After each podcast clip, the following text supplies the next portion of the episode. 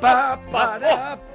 Vuelvo a la vida, vuelvo a la vida. Pa, pa, pa. Pero, pero yo, de verdad, a mí lo que me gustaría es que no seas arreglista, o sea, A ver. sigue la melodía. Vuelve a la vida él, pero nos destroza a nosotros Vocalista. y tenemos toda la sección por delante. mira. Vamos a ver. El tío que compone, que compone esto para cabaret dice, ya están sonando las cosas. No, él incorpora nuevos arreglos. El incordia. Que no- Arreglos que no quiso el ¡Qué autor. asco! Que Que porque hacer los cuernos un poco heavy, que no tiene nada que ver. ¿Sabes? ¿Sabes que, que, que con la cabeza rapada es que eres, eres, eres o eres el amigo de Goku. tío de Will Smith o, o, o- o soy el tío de Will Smith, no hay otra duda. o el policía O de la jungla de cristal. O el, persona. pol- o el poli o el poli de cosas de casa de Steve Urkel, el padre. Pero no es el mismo. No es el, El mismo, no. Es el mismo tío. Que no. Sí, que, es un- no- que oye, que hoy, hoy tenemos cine sin, no líes con la tele. Es verdad, hoy, hoy tenemos, tenemos cine sin. Cine Sim. Hoy el cine sin de la parroquia. Oh, Buah, por eso, peli- por eso ayer hablábamos en la parroquia de pelis con bandas. Claro, claro, claro, claro. Pelis con bandas. Tú sabes que la productora del director de la peli que tenemos hoy se llama A Band Apart. Apart, apart, eso es. Una banda aparte. Un grupo que es- aparte, que una su- peñita aparte. Que es homenaje a la peli de Godard, creo es, que de es, Jean-Luc creo- Godard, sí. Eso es, eso es. Pues aquí hay lu- la primera banda que se sacó de la manga un tío que de pronto sorprendió al mundo entero. Al mundo entero, un tío que se había tirado un montón de años metido en una cueva. Viendo películas. eso es, eso es. En un videoclub, este metido- también era de videoclub, es. ¿no? Este es un eh, tenía un videoclub, se hartó de ver películas Sí. de todo tipo, de serie B, serie Z, obras maestras de la historia del cine y todos aquellos conocimientos rompieron en una película, su primera película, en una de las de Una- uno de los directores más importantes del cine actual. Una película que, que lo que lo que trajo fue un impacto, un lenguaje visa- visual y una estética diferente a lo que se estaba haciendo. Sí, Él señor. pertenece a lo que muchos llaman la clase del 92, que fue muchos directores que salieron de ese año, de ese festival de Sundance y de ese momento de ese momento de en el que cambia el cine. en el el que cine- cambia un poquito el, el cine de los 80 eh, eh, ha terminado y, y comienza un nuevo cine, comienza, comienza y yo creo que se explica perfectamente con la película de la que vamos a hablar hoy. Mm. Hoy hablamos de Reservoir Dogs.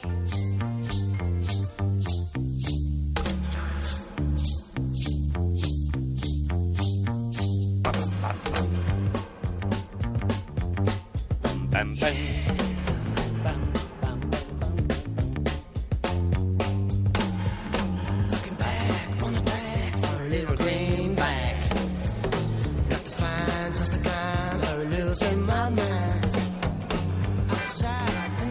Una película que, que se estrenó y que mucha gente no vio en el momento de su estreno. Se estrenó eh, eh, años antes, lógicamente, de Pulp Fiction, que fue la peli que sí que de verdad hizo famoso a Quentin Tarantino y que hizo que mucha gente dijera, ah, pero este tío tenía otra película antes. Claro, es que y, es- y recuperara esta peli, ¿no? Que había ganado el Festival de Cannes y que, y que se es había una- estrenado. Es una peli que había participado, que la gente hablaba de ella, de participar en Sundance, y todo el mundo le decía a Tarantino, ¡buah!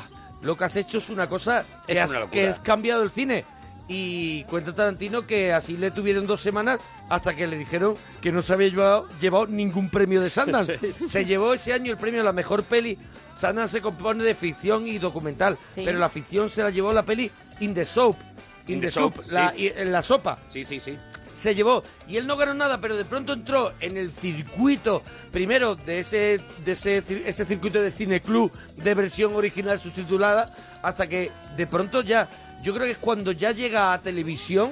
Bueno, cuando, cuando gana el Festival de Cannes es cuando la película empieza a hacerse una peli de prestigio, ¿no? Aquí en España se estrena en versión original culto, únicamente. Sí, sí. Aquí en España no se estrena doblada. De hecho, el doblaje que, que existe es ya se hace directamente para vídeo. Eso es. Eh, eh, aquí se estrena en versión original y la ven cuatro gatos. Yo la vi en, lo- en los comienzos de Canal Plus. Claro. Uh, sí. Fue una de las pelis que vi. La mayoría de la gente Sí. fue a partir de Pulp Fiction cuando vio esta película. Y, es- y tiene un problema, y es que si has visto Pulp Fiction, que es una película tan fuerte, tan, tan potente, eh, eh, Reservoir Dogs te parece más de lo mismo, cuando en realidad eh, Pulp Fiction es más de lo mismo de Reservoir Dogs. O sea, Sí, es, sí. es como, la, como Pero- el remake mejorado de este Reservoir Dogs. Donde habita el germen. Claro, que Ahí es, está. que es una cosa que sí que los que tuvimos la suerte de verla eh, antes de su o sea, durante su estreno, di- salimos del cine diciendo este tío ha hecho magia, este tío ha cambiado el cine, Cambió el efectivamente". cine, cambió el cine porque creó algo que es esto, mira, esto que suena. Convirtió en la pantalla a una banda en algo muy cool. Tú querías, él se inventó, yo creo que la palabra cool, creo que es de Tarantino, porque hizo que todos quisiéramos estar en ese lío que estaban Esos tíos molones. Andar a cámara lenta, sonando esta música. Y con tu mola traje. No puede fallar, no Claro, puede no te puede fallar. fallar nunca. No puede fallar. Ya tienes que ir a lo mejor con un palillo de dientes para que se te caiga un poco. Una película, ojo, que empieza de una manera arriesgadísima. O sea, Claro, una claro. película que empieza con unos tíos en una cafetería sentados hablando de Like a Virgin de Madonna. O sea, no podía estar más lejos de lo que se había hecho en el cine hasta ese momento que esa conversación como sucia, como, como eh, en la que hay partes de la, de la conversación en las que solo se ve la espalda de un tío o la pantalla directamente está en negro porque la cámara está pasando por la espalda, Sí. ves un trozo de la cabeza de otro, ves y sin embargo vas escuchando me da la tos y todo de Te la da emoción. pero Sí, porque claro, te emociona, claro, porque te, emociona, pájaro. Esa, esa conversación magistral que Sí. tienen sobre el Like a Virgin de Madonna, ¿no? Bueno, que creo no que la solamente tenemos. de Like a Virgin, también hablan de True Blue. De True Blue, pero, efectivamente. claro, pero no hay que, no vamos a destripar lo que vamos a escuchar. Vamos a escuchar un trocito de esa Ah, conversación. vamos a ver, una cosa. Dime. Una cosa. ¿A ti la película te ha gustado, Gemma? Tengo que ser sincera, Nos gustaría, nos pues gustaría. tengo que decir que no. ¿Ves? No ¿Ves? me, no, de verdad que. ¿Ves? Preguntas que al final del Se- cine sin, en se- todo caso, ¿eh? Se, se ha caído ahora mismo Twitter Te en vamos- contra te de van a- en contra. A ver, Te vamos a convencer del peliculón que es. Eso es. vale, eso sí me gusta más. Vamos a escuchar el diálogo. ¿Sabes de qué va Like a Virgin? De una chica que se cuela por un tío que tiene una polla enorme. Toda la canción es una metáfora sobre las pollas grandes. No, señor. Va de una chica muy vulnerable, a la que han puteado varias veces y que conoce a un tío muy Eh, sensible. corta el rollo, colega. Esa gilipollez cuéntasela a otros que se la caguen. ¿Quién cojones es Toby? Like a Virgin no trata solamente de una chica sensible y un tipo simpático. Esa es True Blue. Sí, sin duda eso está muy claro. ¿Cuál es True Blue? ¿No has oído True Blue? Fue un exitazo de Madonna. ¿Qué cojones te pasa? ¿No oyes la radio?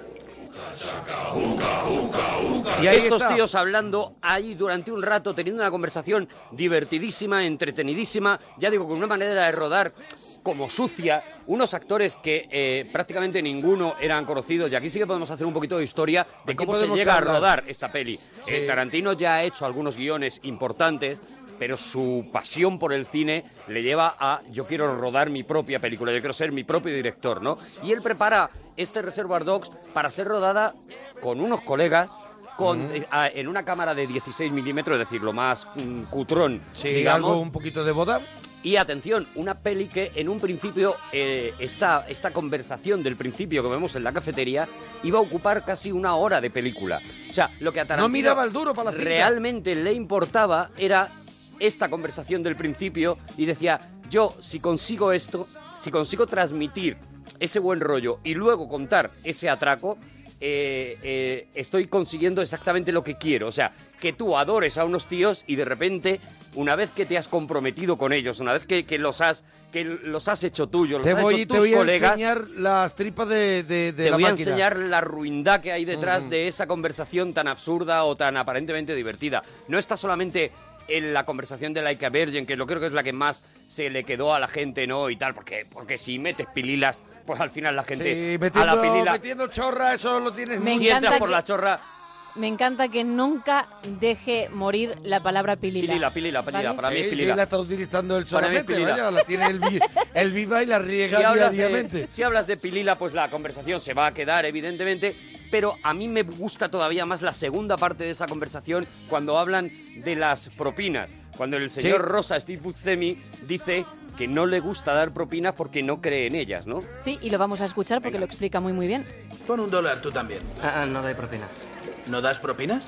No, no creo en eso. ¿No crees en dar propinas? ¿Sabes lo que ganan esas chicas? Una puta mierda. No me jodas. Si no ganan bastante, que se piren. Ni un puto judío tendría huevos para decir eso. Bueno, a ver si me aclaro. ¿Tú nunca dejas propina? Bueno, no doy propina solo por costumbre. Solo la doy cuando alguien la merece porque realmente se ha esforzado. Pero dar propinas porque sí, de forma automática, es una mierda. al fin y al cabo, solo hacen su trabajo. La chica fue amable. Se portó bien, pero no fue nada especial. ¿Qué querías? ¿Que te la chupara debajo de la mesa? Por eso sí daría una buena propina. Bueno, aquí, aquí nos enseña a estos personajes, pero hace eso de lo que hablamos, que nos oculta todo, verdaderamente nos oculta todo, porque Todo. la película, yo creo que Tarantino viene a llenar un vacío. Yo creo que Tarantino de pronto llena un vacío y por eso de pronto todo el mundo nos volcamos en, en algo que de pronto nos llama la atención. Esa manera de, de del uso de la no linealidad Linealidad, sí. de, del argumento, que todo esté troceado y que al final estemos eh, viendo uh, lo que sería eh, la parte... eh, esto que vemos, la conversación sería como la mitad de la película y pasaremos a ver el final y pasaremos a ver todo el comienzo. O sea, Algo que demuestra que Tarantino no es un tío que se cae en el cine con una especie de, de genio interno y ya está, sino que es un tío que se ha mamado tantísimo cine que sabe aplicar cada una de esas cosas. Porque esto que hace Tarantino no es nuevo en el cine. O sea, eh, ya lo ha hecho Godard en Abu de Souffle, que Sí. por eso eh, precisamente le hace el homenaje en Havana Mm. Ya lo ha hecho Kurosawa en Rashomon, Mm, en, contando una historia eh, desde distintos puntos de vista. Incluso ya lo ha hecho Orson Welles en Ciudadano Kane. Es Sí. decir, lo alucinante de Tarantino es que se ha visto todas las pelis cutres hongkonianas de, de chinos de tiros, tal. Y se ha visto también Ciudadano Kane, y se ha visto todo Kurosawa, y se ha visto todo Godard, ¿no? Y dado un de la mezcla- a todo- a todo eso. es. Y ha convertido. Tú sabes que una de las cosas que se dice de, de Reservoir Dogs es que la película es un plagio. Y es verdad. Existe una película que es exactamente, eh, eh, exactamente el, el argumento de Reservoir Dogs. Y es que Tar- Tarantino le hace mucha risa eso que todavía haya gente que diga, es que esa escena es igual que la de... Claro, si es lo que en Kill Bill hay un montón de escenas Aquí hay una que- película- que él quería rodar porque las había visto. Aquí hay una película que se llama City in Fire, de ciudad, Sí, ciudad, en Fuego, eh, una película de Hong Kong, en la que, si la veis... Hong Kong se hace muy buen cine. En Hong Kong se hace un cine que es una maravilla. Muy, muy bueno. Hardboiled, por ejemplo, también tiene Uh, mucha influencia me gusta mucho esta película me gusta de, mucho. de Hardboiled, ¿no? Bueno, pues en esta City on Fire, que si la veis, que yo la he visto, es exactamente, exactamente... tiene mucho tiempo libre. La historia de Tarantino, la historia que, ha que cuenta luego De Tarantino, Reservoir incluso con esa escena final en la, en la cabina con los disparos, eh, todos, cada uno disparando a uno, exactamente igual. Y sin embargo, evidentemente, no tiene ese toque de magia que, que le da Ese- Tarantino. yo, creo, yo creo que es un toque, es un toque eh, pop. Lo que le da son referencias pop, de la, la cultura pop está presente en el cine de Tarantino, no solamente por el uso que hace tan cuidado de la banda sonora, eligiendo las canciones como esta que está sonando. Claro. Mira, mira. Es que de pronto tenemos un temazo sonando y de pronto hay alguien que se está desangrando en un coche a toda velocidad Claro, esa- o el esa momento mezcla. de Michael Manson cuando corta la oreja. Eso es, que torturando, ese, sí. que ese momento de tortura con esa música y el bailecito de Michael Manson Bueno, mientras sabes que, que, va- la música, la música él la elige en función de los discos que tiene en su casa y Ujú. concretamente Reservoir Dogs hace una pues selección. Si yo tuviera que hacer una película los discos que tengo en mi casa, Pues madre mía, qué imagínate. película. Iban- madre yo, mía. hombre, lo- Empezar con Perales, yo no sé. ro- abrir con los pitufos maquineros.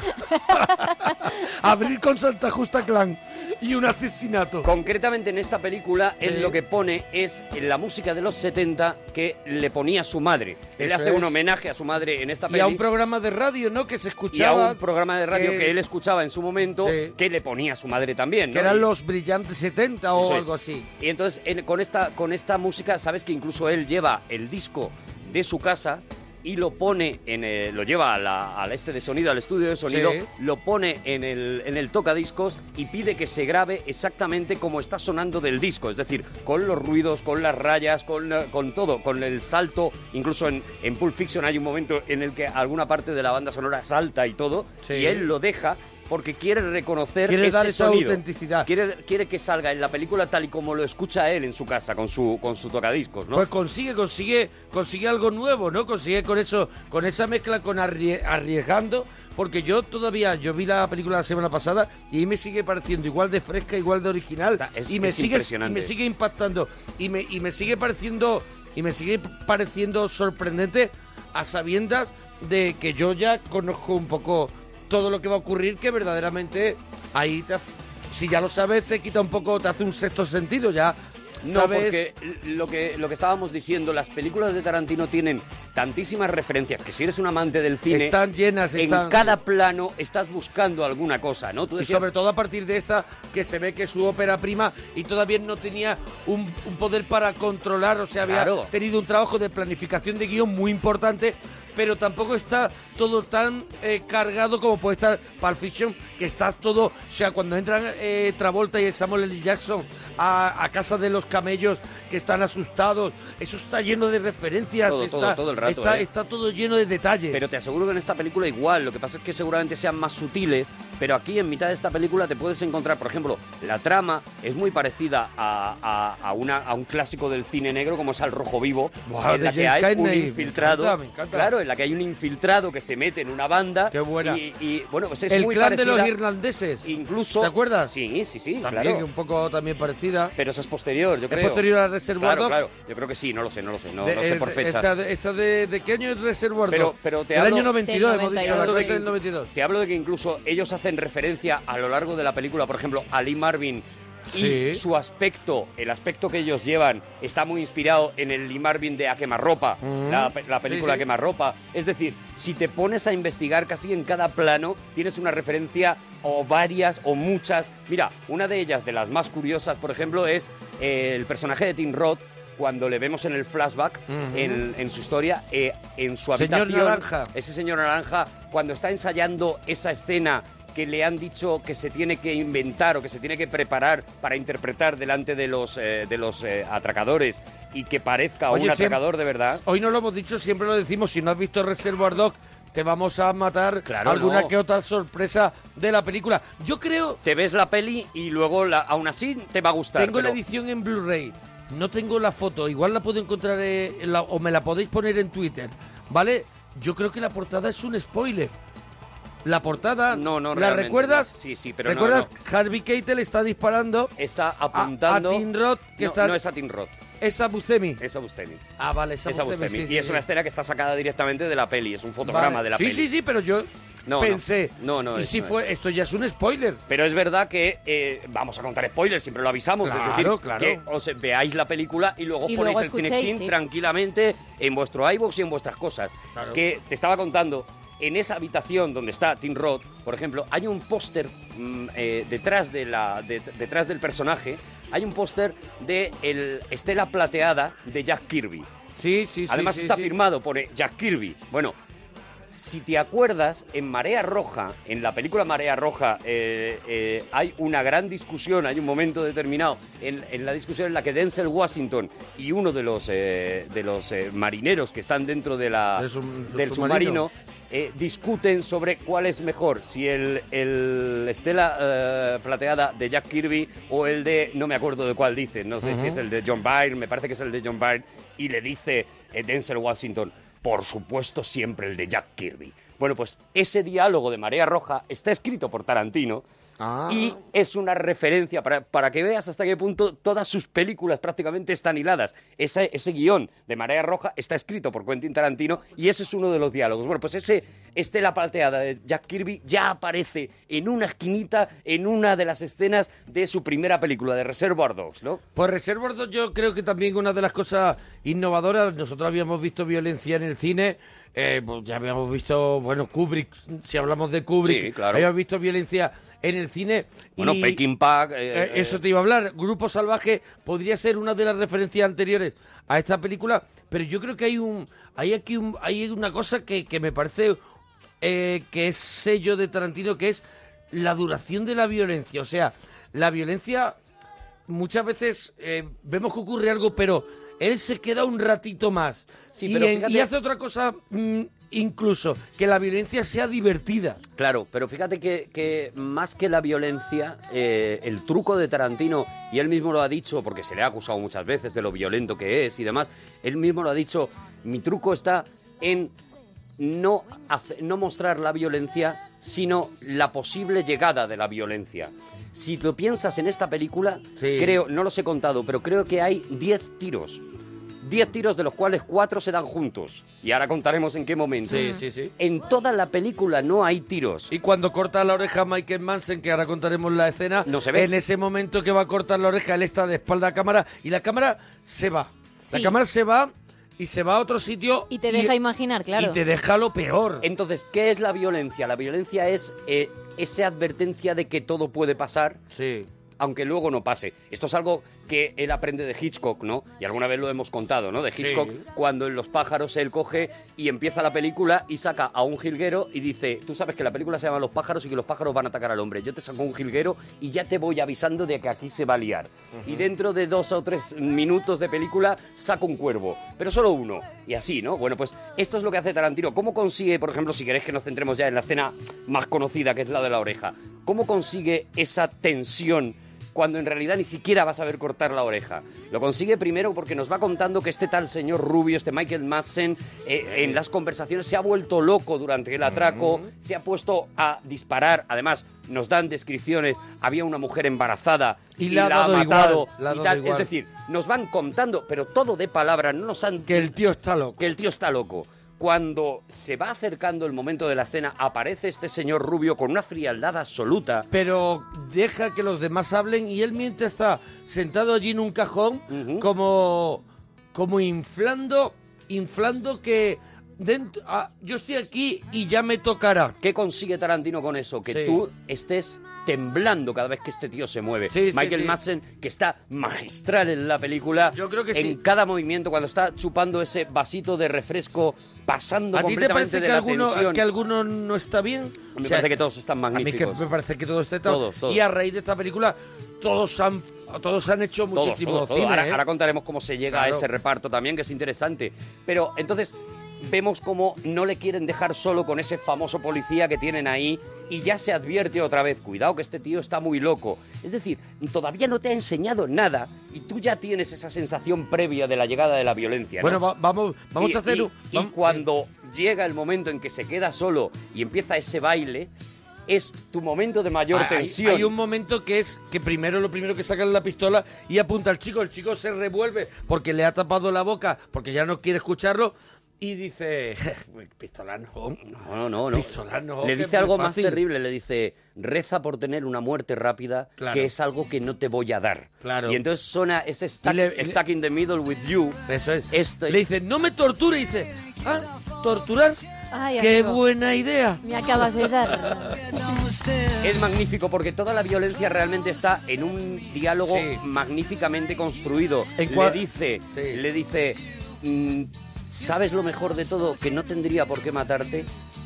Porque además no me interesa Sí. ni siquiera que confieses. Te voy a tapar la boca para que no confieses. Porque lo único que quiero es que sufras, que padezcas. sí, sí, sí, tal. O sea, en realidad cuando le corta la oreja, tú tienes tal tensión encima ya que la oreja no necesita enseñártela. No y Michael necesita- Madsen coloca, coloca la radio, hay una radio antigua ahí, le coloca, aparece esta canción. y empieza a moverse, a Oh. bailar, se empieza a acercar a él, saca la navaja. Bueno, todo es tensión, tú ves la cara del tío cómo se va descomponiendo y inmediatamente eso que se acerca hacia la oreja, la cámara Perdemos se el- desvía. El, los vemos, tenemos el plano de la espalda de Michael Madsen que se acerca y ahí a partir de ahí no vemos nada que muchas veces es mucho peor Eso es que verlo. peor. Bueno, después de la, la película comienza con esa conversación que de pronto vemos ahí a una banda o a un grupo de amigos porque no hay que ser mal, mal pensado. No, son unos colegas que Eso se han es. juntado, tal. Tú notas que no son amigos Tú íntimos. notas que hay mucha heterogeneidad. Eso es.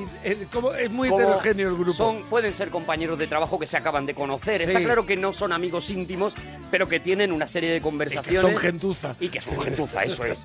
Y que hablan, bueno, 272 veces Sí. se pronuncia la palabra fuck. Es otra de las novedades, entre comillas, de la película, la cantidad de tacos, ¿no? Que se, que se dicen en la peli.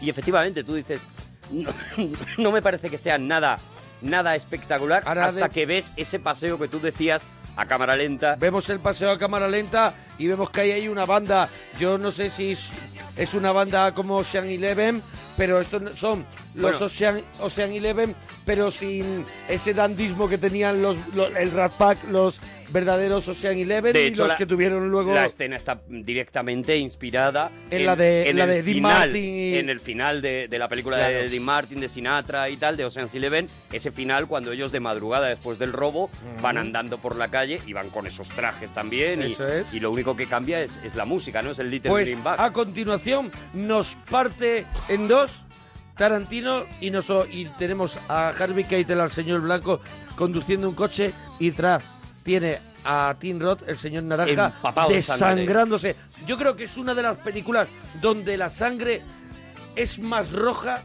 de, Sí, de- sí, de es lo verdad. normal. Por- yo creo que porque él, el tratamiento que hace de todo lo que rodea la sangre es todo blancos y negros, grises, para que la, la sangre, La sangre destaque. esté ahí y esté presente todo el rato. La sangre es, eh, si es violencia de por sí. Sabéis que esa fue una idea eh, que él coge de otro, de otro genio, volvemos a lo mismo, todo el rato y referencias, ¿no? Es una idea que él coge de Steven Spielberg, que en Tiburón pide que no haya en toda la película nada rojo para que cuando haya un rojo sea la sangre que Eso provoca es. el tiburón, ¿no? Entonces él elimina de toda la escena cualquier cosa roja, ¿no? Y esta es una idea que coge también Tarantino en esta peli. Prácticamente lo único rojo que vemos, esa, esa sangre no solamente roja, sino excesivamente líquida, o Es- sea, sí es. eh, eh, no para de, de excesivamente brotar. provocativa.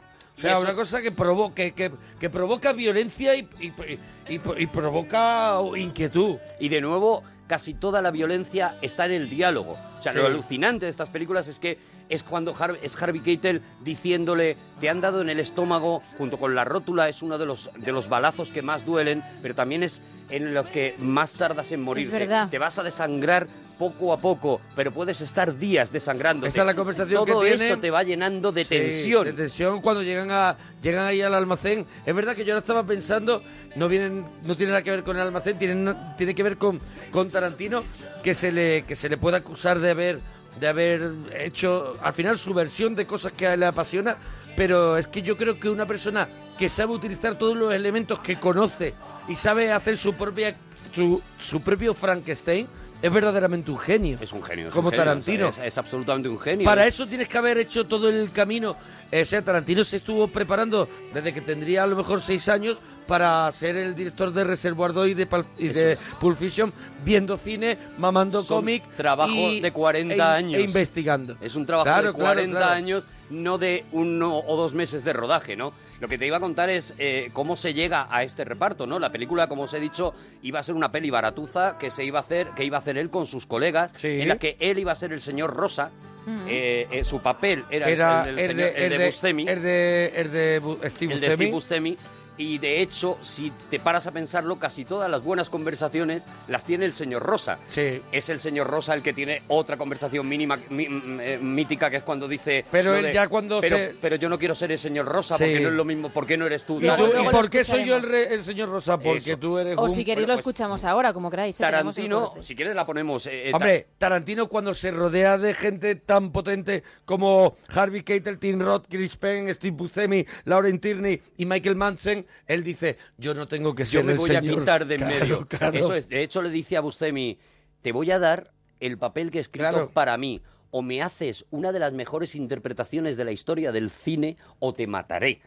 Y se lo y le dice, mira, Y te lo todos dice Tarantino estos, con la cara esa que no se ha acostado. todos estos diálogos que eran geniales me los había guardado para mí y Claro. ahora te los estoy regalando a ti, ¿no? Y le da diálogos como este, El ¿no? del Como- señor Rosa, sí, como el señor. del señor Rosa. Estos son vuestros nombres. Señor Marrón, señor Blanco, señor Rubio, señor Azul, señor Naranja, señor Rosa. Yo, señor Rosa, ¿por qué?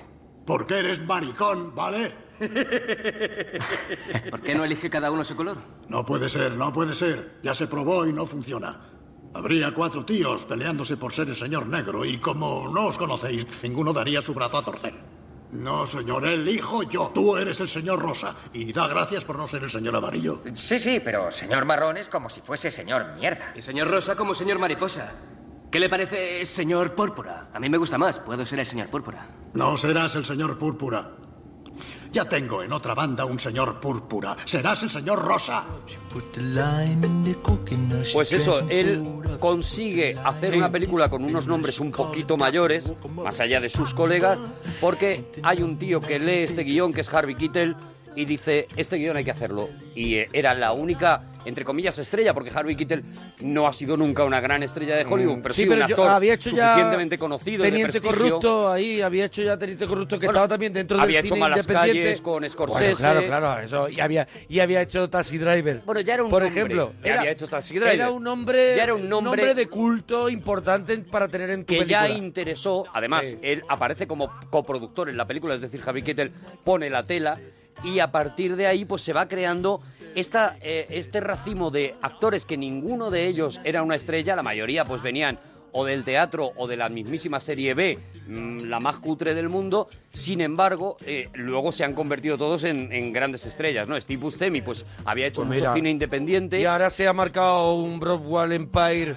Claro, ahí de no claro. sé cuántas temporadas siendo el jefe. Y, y- y a partir de ahí, bueno, Michael Madsen. A mí me gustan mucho, pues ¿eh? Un poco igual, A mí me gusta mucho. Mira, si tengo que. Si yo, por ejemplo, tengo que elegir y solo puedo retirar eh, un par de nombres, yo, por ejemplo, a mí Chris Penn no me termina de.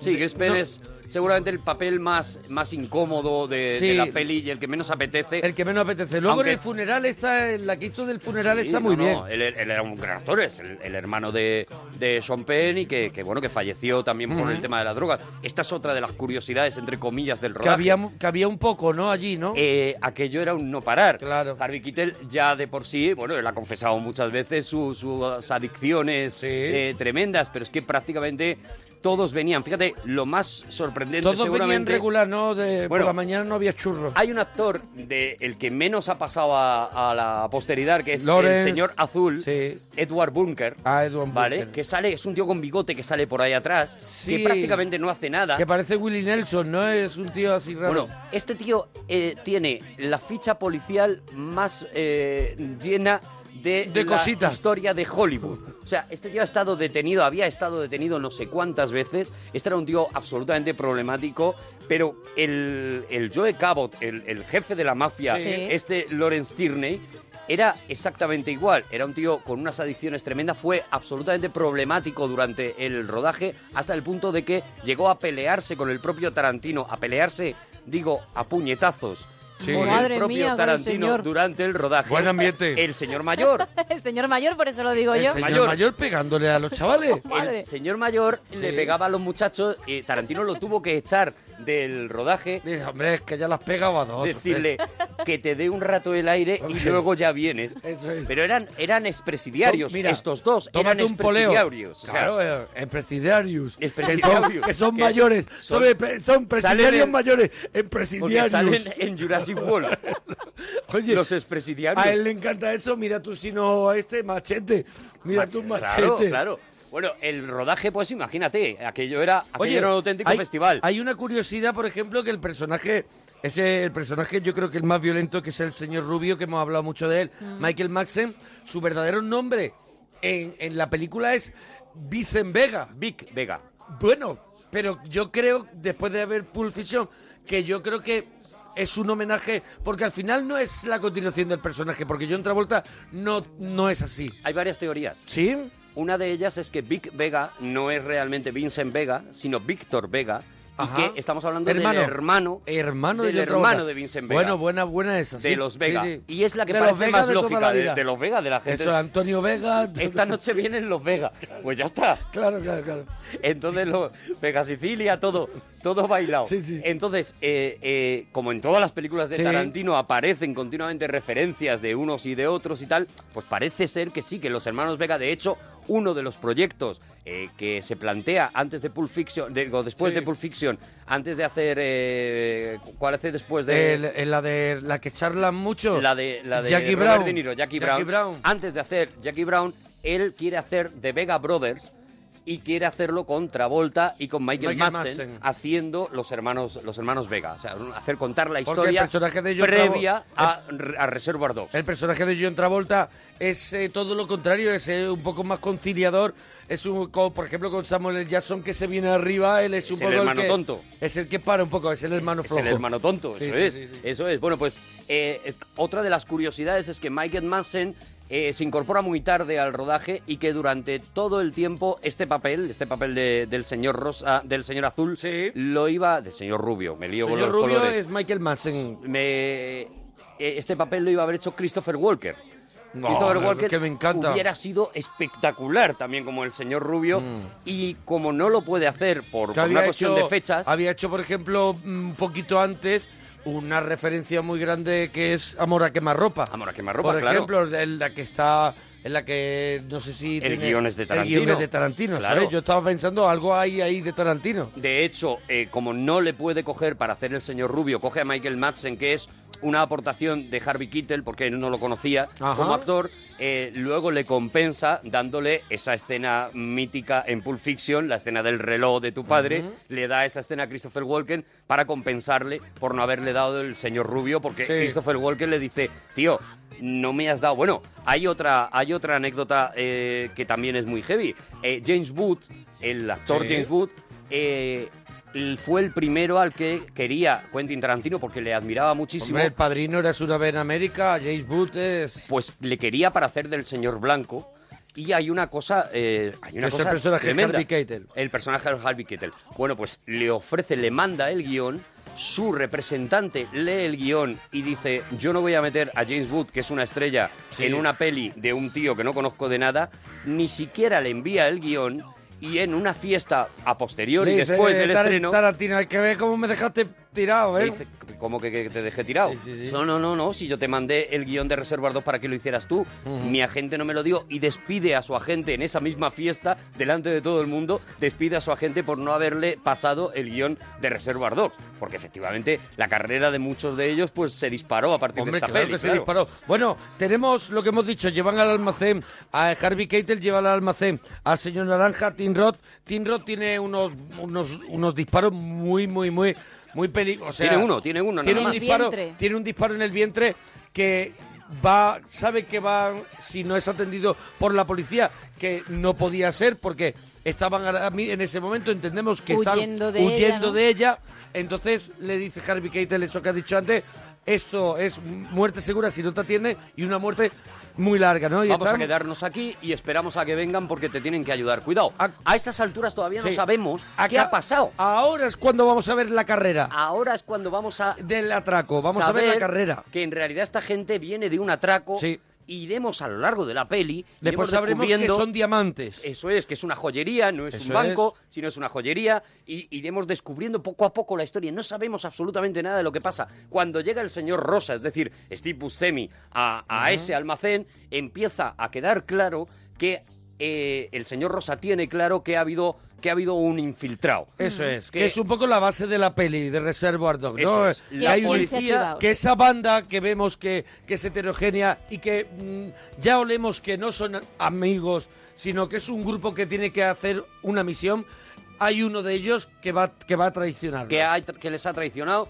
que el que estaba infiltrado por la policía. Desde luego nosotros no sabemos quién es, ni sabemos qué personaje es, con lo cual de repente la peli, además de todo lo que tiene, se convierte en lo que se llama un whodunit. O sea, Ujú. en una peli, pues que podría ser perfectamente una peli de Sherlock Holmes o una peli inspirada Sí. en una peli de Agatha Christie. O sea, Sí, hay ya un no diez solamente- negritos. Eso es, ya no solamente Ujú. tienes la tensión de qué ha pasado, sino además tienes y quién es, entre comillas, el malo, ¿no? Porque aquí el bueno, Eso porque es. tendría que ser el bueno, es el que ha ayudado a la poli, se convierte en el malo que- porque, porque se, se está cargando a nuestros colegas. Claro, y que, y que Tarantino hace eso, a- a- a- consigue eh, a hombres, o sea, mostrarnos hombres que se comportan la mitad de la película como niños y hace que nos que, que, que- que empaticemos con muchos de ellos cuando son criminales. Eso es. Son criminales. ¿Y qué es lo que ocurre? Y aquí viene un momento, un momento guapísimo, que es el momento Tarantino de siempre, que yo creo que es una cosa que yo creo que se lo vi a Tarantino y es lo hace habitualmente, que es cuando han cogido, han capturado un rehén, tienen a un policía y abren el maletero.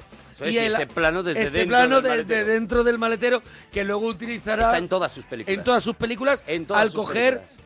Una cerveza de la nevera la veremos cómo coge la cerveza de la nevera casi y, la- todas- y después de verdad no sé si fue ha sido él el primero pero si, si ha sido lo ha copiado todo el mundo No, no, claro, claro, luego lo han hecho mil veces. Él en casi todas sus películas mete ese plano, ese plano contrapicado eh, en el que se ve normalmente Mm. Sí. en todas sus películas es que se abre un, Un maletero, maletero. y miran al maletero. Eso es. En Pulp Fiction está muy claro cuando están mirando perdón la maleta. perdón perdón Perdón, te perdono hay todo uno el rato. igual y creo que es anterior y si no que nos digan en Twitter uno de los nuestros Sí, eso es que no me salía Ahora el mismo, título. ahora mismo me acaba de salir En uno de los nuestros está ese plano. cuando se llevan al otro por la noche Sí, para señor, matarlo, sí, sí, sí, para, sí, sí. eh, para enterrarlo. Y es su homenaje, el homenaje de A Tarantino Scorsese. a, Quentin- a, a- a Martin Scorsese Vale. hacer ese plano. Ese plano se convierte en tan icónico que lo hace luego en Pulp Fiction, lo hace en todas sus películas, incluso Y es cool. en Malditos Bastardos, que no Sí. hay coches, Sí. si te acuerdas, si hay un plano exactamente igual, y copiado exactamente igual, cuando un baúl? Brad Pitt se acerca al, al alemán al que le va a clavar la esvástica, al Sí, que le va a marcar sí. la esvástica en la frente, el plano, mientras está agachando el cuchillo hacia su frente, es exactamente ese mismo plano. o sea, estamos en los, ojos, para meterlo. en los ojos de la víctima. Eso es, desde los ojos de la víctima o ese contrapicado, ¿no? Pero efectivamente, Vale. ahí es donde van a sacar a ese policía, porque ya hemos, ya ha llegado el señor, el señor Rubio también a ese almacén, se van reuniendo todos y vamos nosotros, eso, reconstruyendo ese atraco, reconstruyendo qué es lo que ha pasado. Lo que ha pasado aparentemente, por lo que nos van contando y vamos pillando más o menos, es eh, el atraco estaba todo perfectamente hilado, aquello estaba muy controlado, pero en un momento dado empezaron a sonar las alarmas, de repente en eh, no en los cuatro No, es que llegó la minutos- poli- es que llegó la policía. La poli ya estaba allí. Y es que llegó la policía muy pronto. Eso es. Es que alguien ha tenido que soplar que íbamos a hacerlo. Se dice, eh, se tardan cuatro minutos desde que salta la alarma en Claro. que aparezca la policía. En un minuto estaban allí los policías. Los policías estaban allí, nos estaban esperando. ¿Qué ocurre? Que este señor rubio, este Michael Madsen, se vuelve completamente loco, se lía a tiros y monta una auténtica carnicería allí y que cada uno se desperdiga y cada uno de ellos huye por un lado. Jor- eh, Harvey Keitel se, se une a, a Tim Roth, al señor naranja, Sí. el señor blanco, y Lo es esta primera escena que vemos en el coche, una escena eh, eh, que volvemos a lo mismo, originalidad.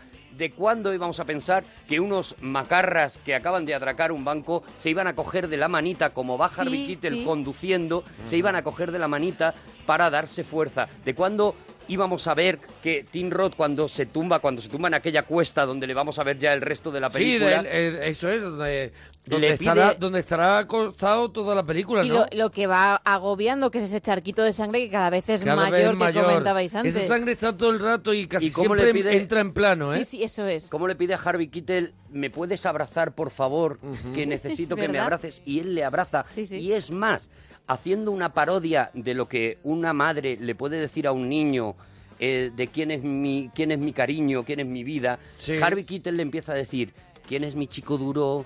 Tú eres mi chico duro. Es que ¿Quién es, es mi es chico lo que, es duro? lo que hablaba yo antes al principio, que ese es eh, su sello, convertirla, o sea, hacer que la violencia sea divertida, hacer parodia de algo tan violento y de un momento tan crudo que es el momento en el que en el que va en el coche sangrándose un coche además que si veis la, tapice- la tapicería es blanca Eso es. para que para que Resalte más mucho para más, que todo resalte y bueno y entonces vemos como otros de ellos han corrido otra suerte, otros llegan con el, con el rehén y de pronto, bueno, de pronto alguien es un alguien es un traidor. Eso es. Vamos a ir viendo flashbacks a lo largo de toda la película que nos van a ir reconstruyendo no solamente el atraco, sino cómo se montó Hombre, ese atraco. A mí el flashback que me entusiasma y yo creo que es cuando cuando cuando ya la película empieza ya a ser cumbre, aparte de haber tenido momentos que son mm, de una originalidad impresionante, es el momento del flashback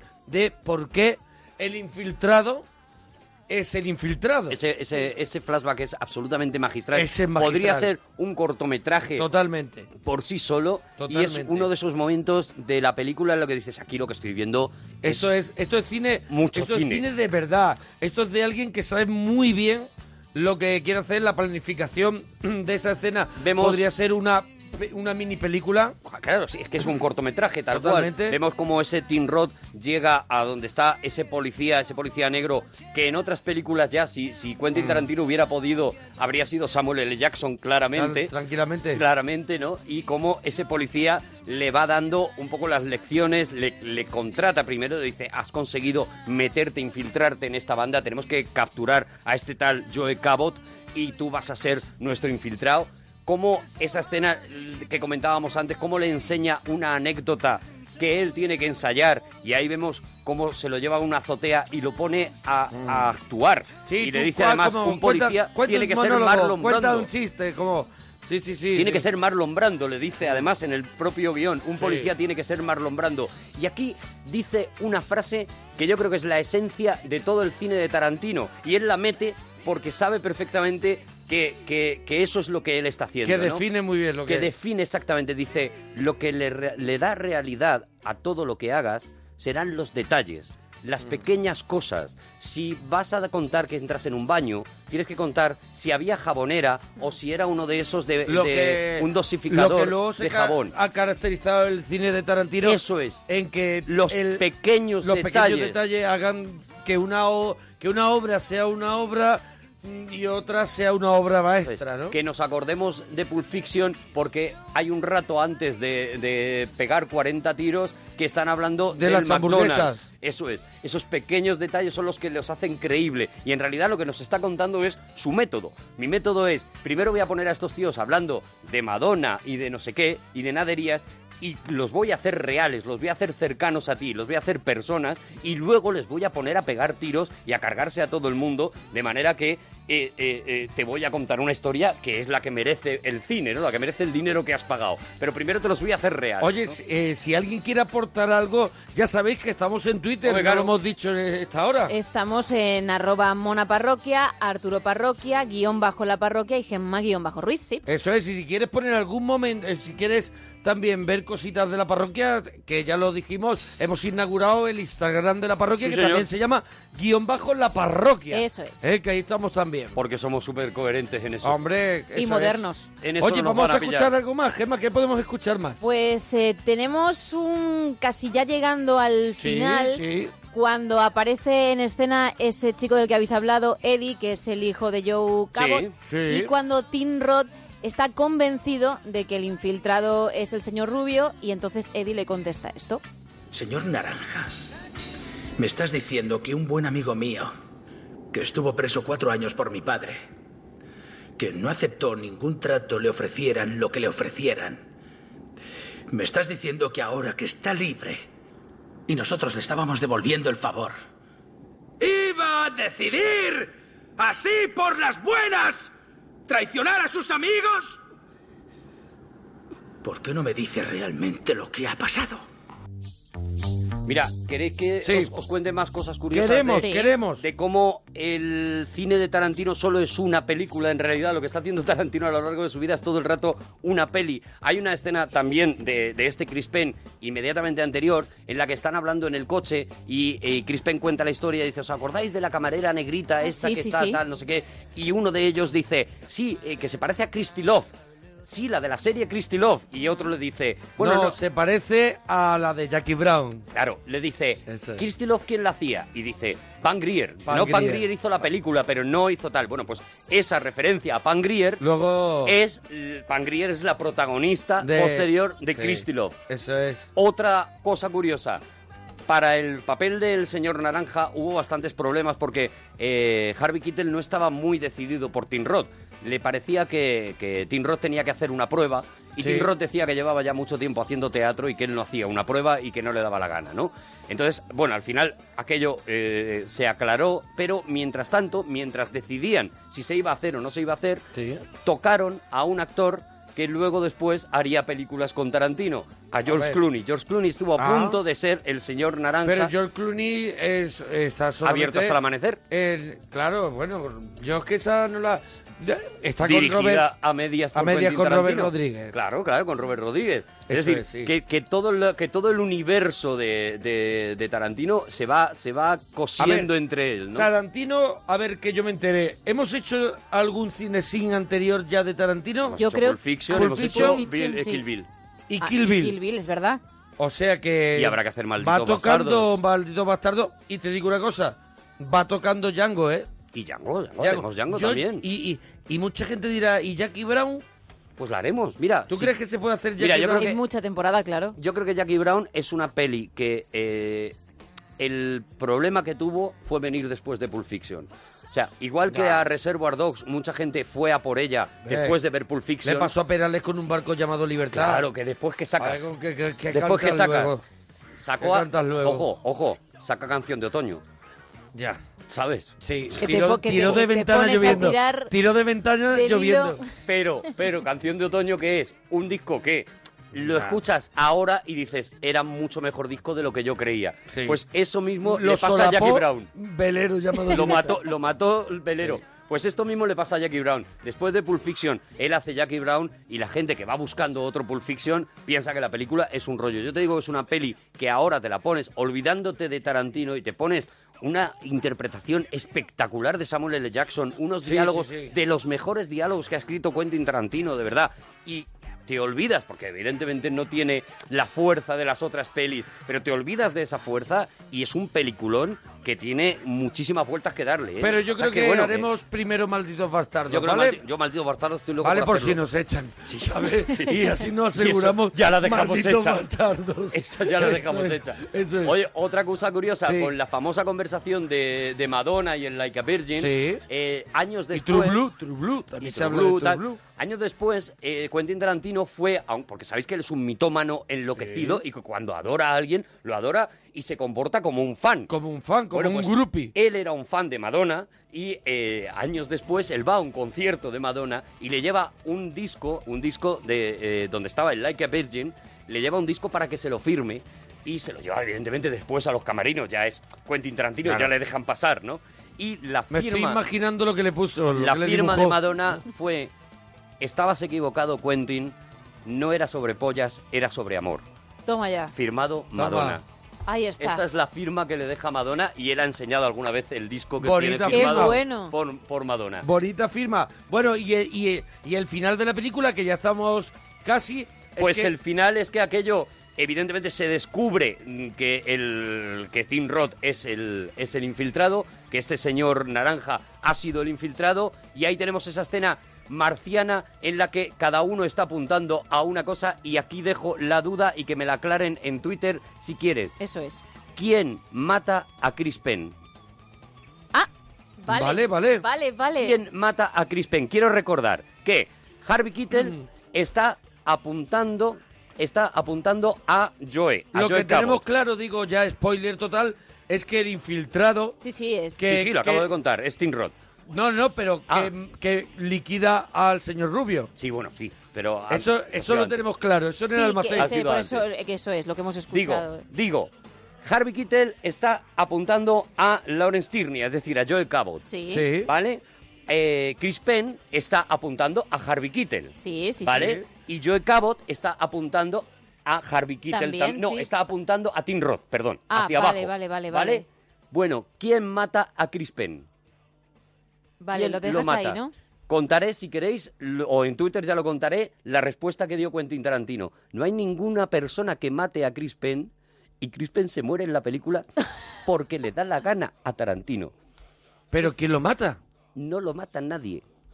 ¿Y Vamos, que se muere que de un infarto? Un tiro no podría llegarle en esa posición. Cuando llegaron a esa conclusión, eh, Tarantino dijo, efectivamente, esto está mal y lo vamos a dejar así para que los críticos del resto de los años se coman la cabeza decidiendo quién mató a Chris Penn. Y al Así que, final, si me queréis dar la que explicación, ¿quién cómo- mata a Chris Penn? Para que veas cómo en la vida, que al final, la vida real, en la vida real, se mató él mismo. Él solo. Él solo. Él solo. Ay. ¿Cómo son las cosas? De Bueno, un tirito.